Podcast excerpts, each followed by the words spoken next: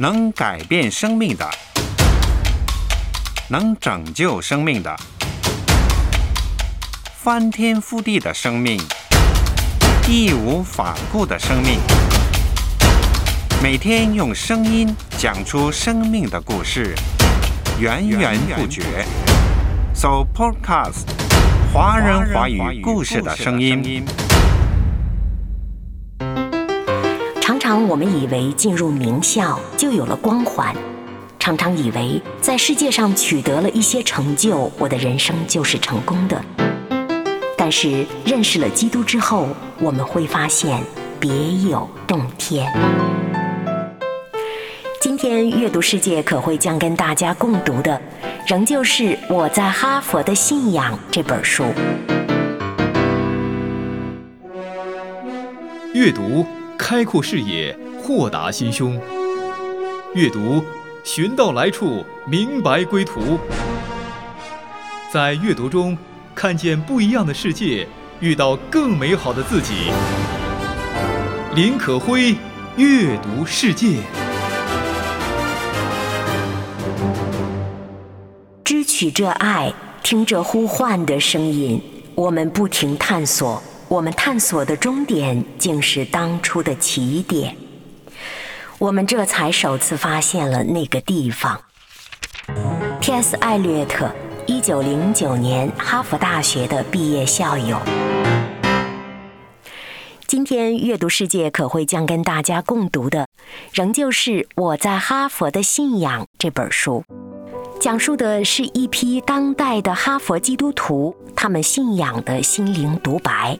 整本书一共十章，从科技、政治、教育、金钱、生活、工作、种族、疾病等等每一个领域，这些哈佛的教授和学生们见证了信仰在当代哈佛的复苏。哈佛大学起初建校的校训是查验真理，也就是正确的认识耶稣基督的真理。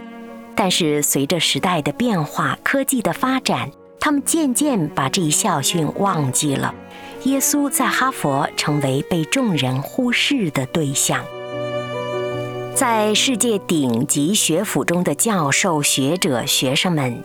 他们以为学识、学术、名气可以给他们带来辉煌的人生，但是最终他们发现，这些既成就了自己，同时也迷失了自我。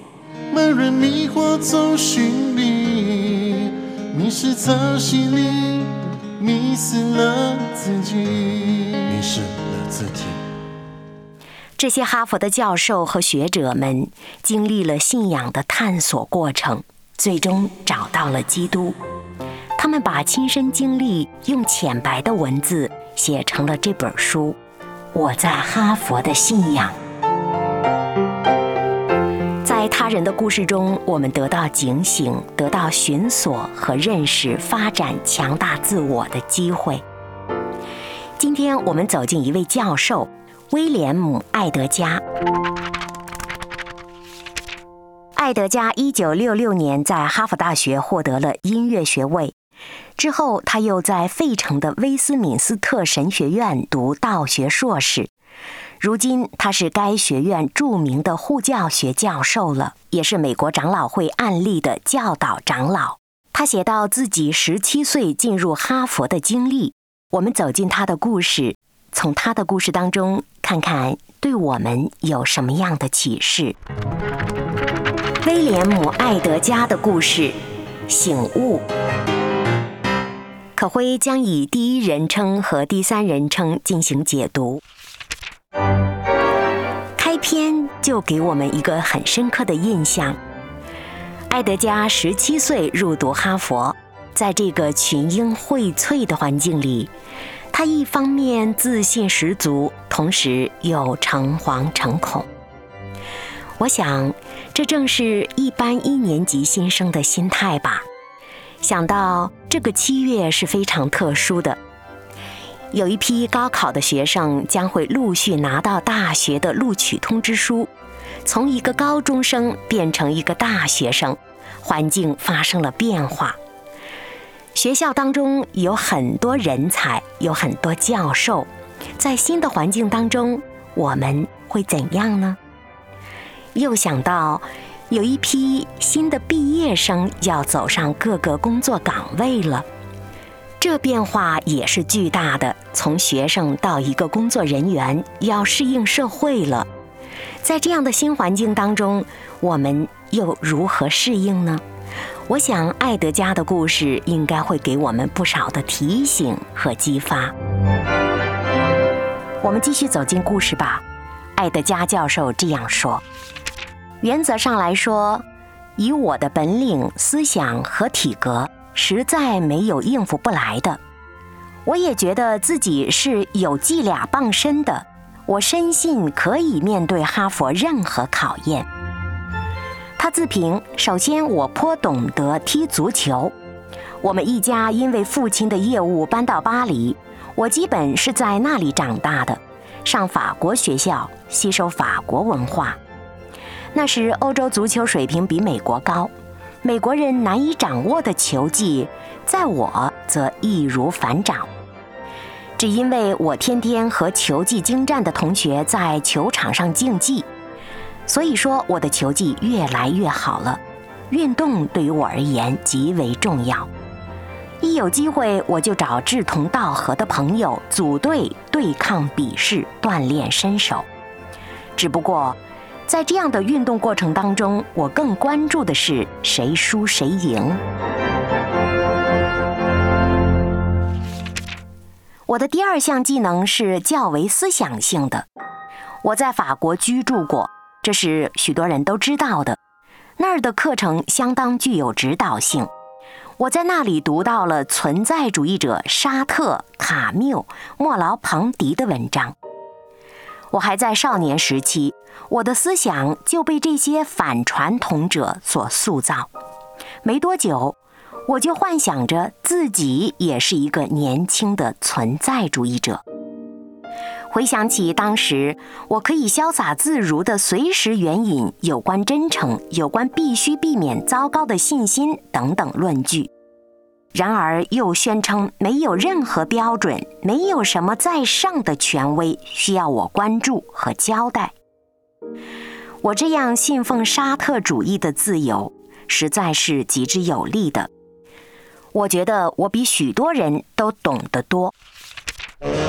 第三项技能，我最爱的就是音乐。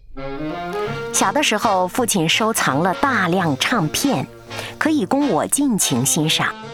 我喜欢那些古典名曲，也喜欢较流行的音乐，尤其是爵士音乐。在我家中有古旧的声唱机。直至贝多芬交响乐的每一句，古德曼三十年代唱片的每一节奏，我几乎都可以背出来。家中还有一部钢琴，我把听过的试着在琴键上弹出来，常常一弹就是几个小时。我家的保姆说我弹奏的音乐美妙悦耳。在这样的过程当中，我发现了美国非洲黑人的音乐。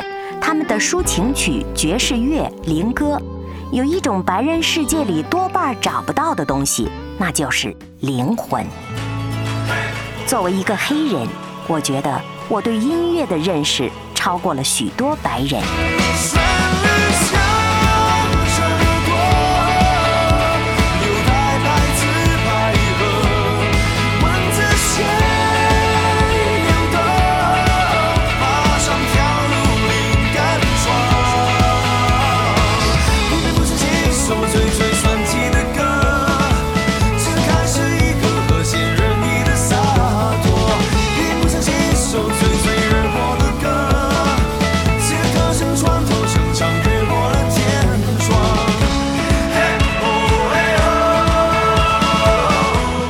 在哈佛的信仰，今天走进的是艾德加教授的故事，题目是醒悟。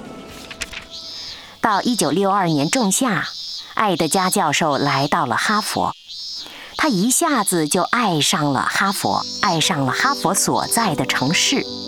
他感觉到那里到处都是机会，从图书馆到音乐厅、科学设备。更难得的是，他认识了来自世界各地的新朋友。新的生活让他的心里充满着由衷的喜悦。再加上他刚刚述说的，自己生命当中有三样超过别人的伎俩：足球、法国文学和音乐。艾德加教授当时认为，他的目标不只是把各个学科学好，还要在哈佛大有成就。可是很矛盾，他一方面十分自信，另一方面又感觉到战战兢兢的。几乎每一个初到哈佛的新生都有过这种挫败的感受。他这样总结：不管你多有本事，中学成绩多好，到了这里，身边都是天才人物、出色的运动员、有名的教授、学者等等。面对这样的一群天才，他能应付得来吗？作为哈佛的新生，他虽然有伎俩傍身，但是心底里还是不十分自信的。虽然战战兢兢，但是加入了足球队之后，他还是找到了一些信心。他觉得我拼命的苦练跑步、运球、射球，这样我就能比其他人更厉害。在足球队不到几个星期，事实很明显地看出了，许多队员比艾德加更有真材实料，他们踢得比他好，这让艾德加当时觉得非常不可能，他对自己产生了莫大的怀疑。他写道：“我跑得不够他们快，教练甚至不让我开球，即便我真开过几次球。”但由于求胜的压力太大了，原本闭眼就能做到的技巧却被我弄得一团糟。我这个自小就训练出来的足球男儿，在第一季的战绩平平无奇。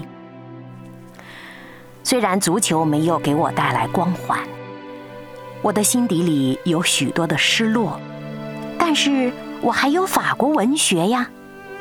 我可以从法国文学作家的作品里追寻真实人生，这似乎让艾德加教授觉得得心应手。他写道：“我修读了法国文学高级课程，研读我最心仪的作家，他们可都是我的老朋友。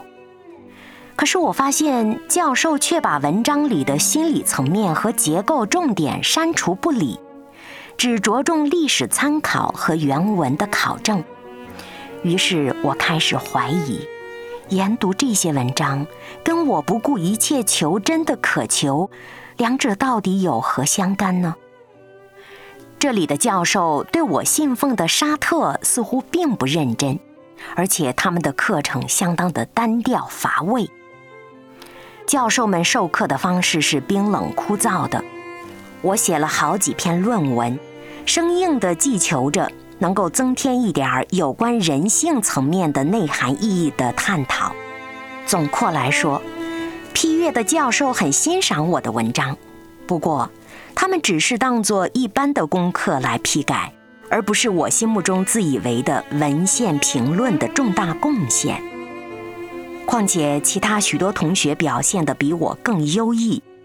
在这一领域中，我又一次受到了打击。不过没问题，艾德加自我安慰，自己还有一项高超的技能，那就是音乐呀。他写道：“我主修音乐，留着长头发，穿蓝牛仔裤，还有保姆教我的音阶绝技在手，自信十足地走进了佩恩堂，修读音乐五十一课。”那是必修的乐理科。我最喜欢分析大作曲家的乐谱，莫扎特的手笔被我诠释得清楚明了。我所接受的训练是一流的，然而我始终觉得还欠缺了一点什么似的。记得当时的一位音乐教授在乐理课中无意地说出了这样一句话：“你们之所以玩音乐。”因为音乐是一种游戏，啊，真的吗？贝多芬后期的四重奏、韦伯恩的协奏曲，从哪里看出是一种游戏呢？爱德加说：“这些作品对于我来说是寻索真意奥秘的伟大线索呀，他们怎么能是游戏呢？”我开始怀疑自己，难道我一直推崇的音乐只是低层次的民间音乐吗？他们难道不是我一向珍贵的心灵深处的回响吗？不是我们黑人生命历程的共鸣吗？这伟大的音乐怎么就降级成了游戏呢？我在哈佛的信仰，今天走进的是艾德加教授的故事，题目是醒悟。爱德加教授回忆，十七岁进入哈佛大学。自己有三项技能，自以为非常了不起。可是，在天才如云的哈佛大学中，足球、法国文学、音乐这三个领域都没有给他带来光环。他的生命出现了转折，情绪也低落了，安全感也不足了。作者继续写道：“虽然我情绪低落。”但是还没有陷入危机的地步。也许我有个好的家庭，身边又有好朋友彼此支持分担，这些都是我优越的条件。这些条件不足以让我被这三样打击，打击得一无是处。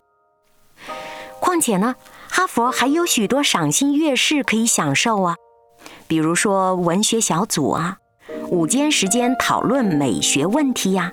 这些对于一个新的大学生而言意义重大，而且哈佛还有纪念教堂的诗班呢，由范利斯领导、成绩斐然的教堂诗班呢。但是我总觉得欠缺了什么，到底是缺了什么呢？我不知道。我经历过不少的考验，在哈佛中，我感觉到了关系的破裂。我退出了足球队，甚至我首次德文考试的分数奇差，这些都让我极其不好受。但是艾德加教授回忆说，这些表面的问题恐怕只是征兆，背后一定还有更深层的因素。有一次，艾德加教授读到了一份《哈佛红报》，头条标题是。艾布特和李维供应毒品给学生，故被开除教籍。艾布特和李维是当时哈佛的教授，可是他们居然给学生毒品，这样的事实在今天看来依旧让人觉得有摧毁信念的功能。可是这样的事件就眼睁睁地发生在当时十七岁的爱德加教授面前。他写道：“我们似乎进入了一个自由博爱的新时代，可是我们的思想却在接受着最恶劣的改造。”在大学第一年的暑假，艾德加教授到纽约的一间纺织厂做工，他毫无意义地工作着。根本用不着一个法国来的正统的存在主义者在工厂里做弹性裤子吧，他这么想。同时，他和父母的关系也渐趋紧张，他感觉到自己应该知道的和真理之间的差距相差太大了。我原来懂得沙特主义，懂得音乐、足球、法国文学，可是这一切。并没有拯救我的生命，可是这一切并没有拯救我的生命。到了大学二年级，我选读了一门通识教育必修课，我们称它为人文学科二，讲师是当时著名的教授芬利，他是大学里最够气势的讲者之一。不过，那影响我生命的不是他的讲课。而是跟他一起配搭的一个助教。这个助教是一个分组导师，他颇有一些奥妙的教授法。他的名字叫布朗。第一天踏进课室的时候，穿着非常的古板，我们都以为要跟一个老学究学习希腊诗了，谁知完全不是那样。课堂一点儿都不沉闷呆滞，他比教授讲得好。布朗先生对自己的基督教信仰一点儿都不隐瞒，他说自己是一个正统的基督徒。在布朗教授的影响下，作者渐渐地认识了神。布朗教授说，现代人的思想指向更复杂了，因为宇宙是封闭的，所以道德根本毫无基础。然而，还有另一个指向，那就是基督教的世界观。在那位人类可以与之沟通的至高神的导引下，这个世界是有意义的。爱德加回忆说，当时自己被震惊了。原来人真的是有罪的，原来这世界是充满意义的，原来他一直喜欢的法国文学、希腊文学的背后还有一个起始点。爱德加教授回忆说。以前他一向假设宗教是空中楼阁的神话，只是把人的需要投射到天上的一位父亲身上。可是，在布朗先生的鼓励下，我开始重新研究新约里耶稣基督的生平，结果发现了许多历史证据可以支持他的正确性。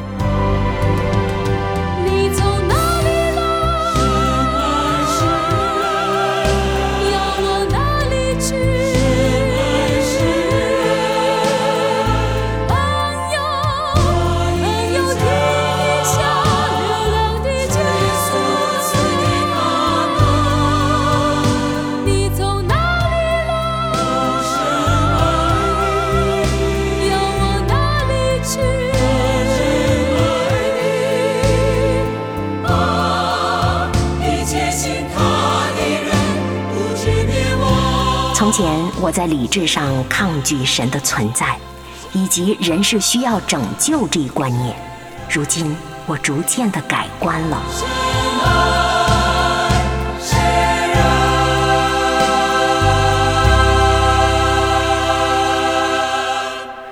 在布朗先生或者说布朗教授的影响下，艾德加教授变了。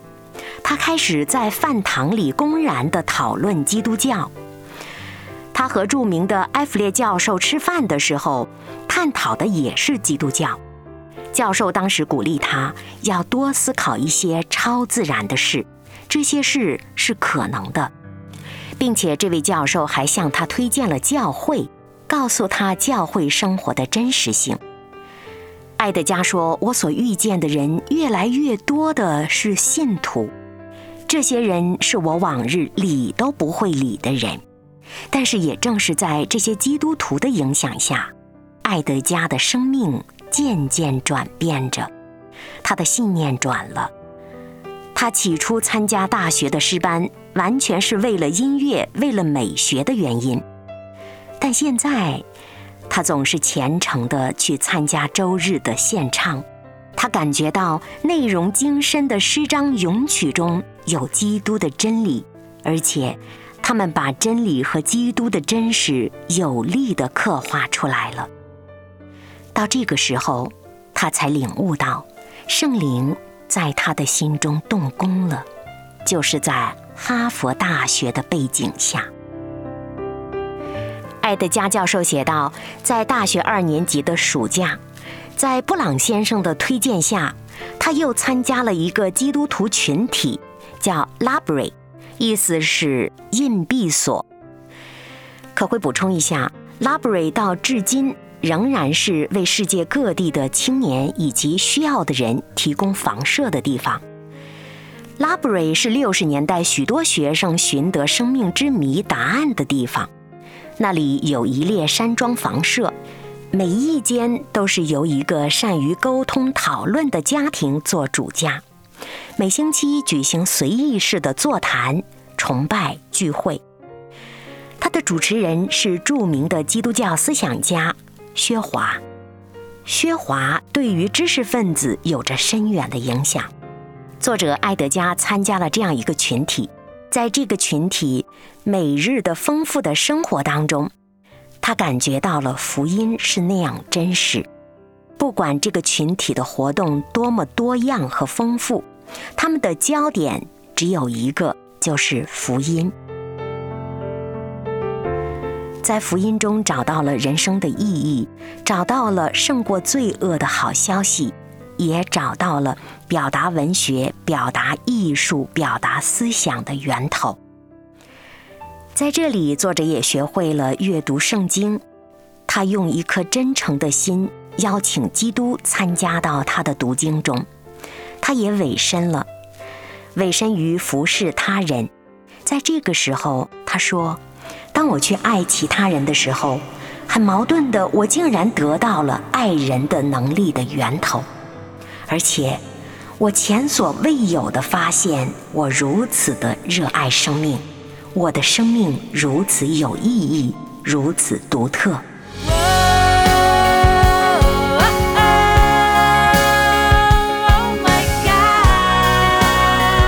在基督信仰的影响下，他也明白了。自己首先不是做一个好人，因为没有纯粹的好，而是首先要做一个活人，重新复活过来的人。我在漫长的一生中，都在单纯的寻找一种爱。在哈佛念书的第三年，许多事依然如故，但是不可改变的就是，我的生活出现了新的方向。新的动力，那是运动、法国文学和音乐不能给予的。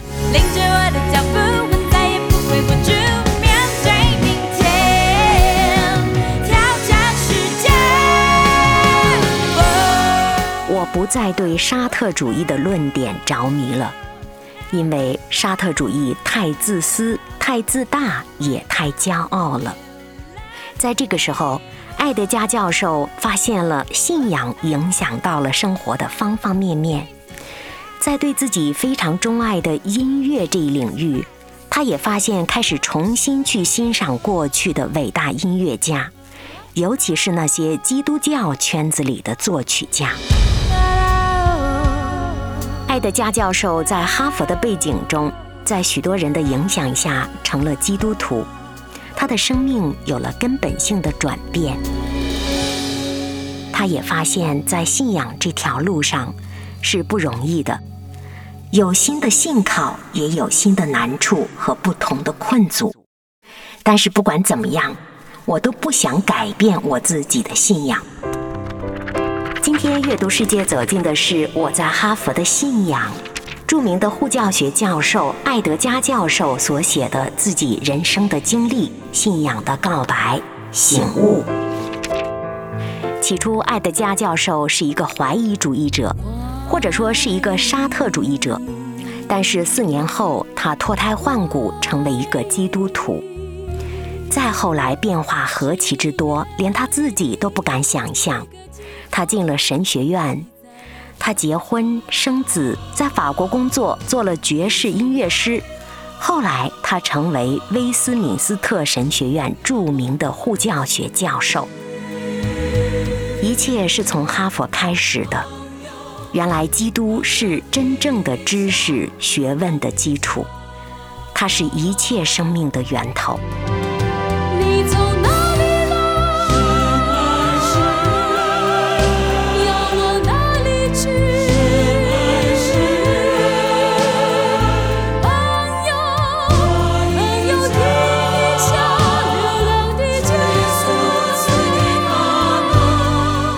德加的故事当中，我们看到了这位顶级学府的学者生命的历程。在别人的故事中，我们能够读到自己。常常我们以为进入名校就有了光环，常常以为在世界上取得了一些成就，我的人生就是成功的。但是认识了基督之后，我们会发现别有洞天。